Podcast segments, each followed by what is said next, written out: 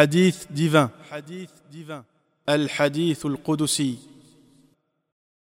Le hadith divin, ou hadith sacré, ou parole divine, peut être défini comme une parole dont la signification et la provenance est d'Allah le Très-Haut, mais l'expression est celle du prophète, paix et bénédiction d'Allah sur lui.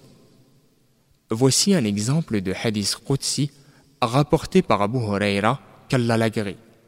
Le messager d'Allah, paix et bénédiction d'Allah sur lui, a dit Allah a dit Je suis celui qui se passe le plus d'associés, celui donc qui accomplit un acte dans lequel il m'associe à un autre que moi, je l'abandonne lui et son association. Hadith rapporté par Muslim.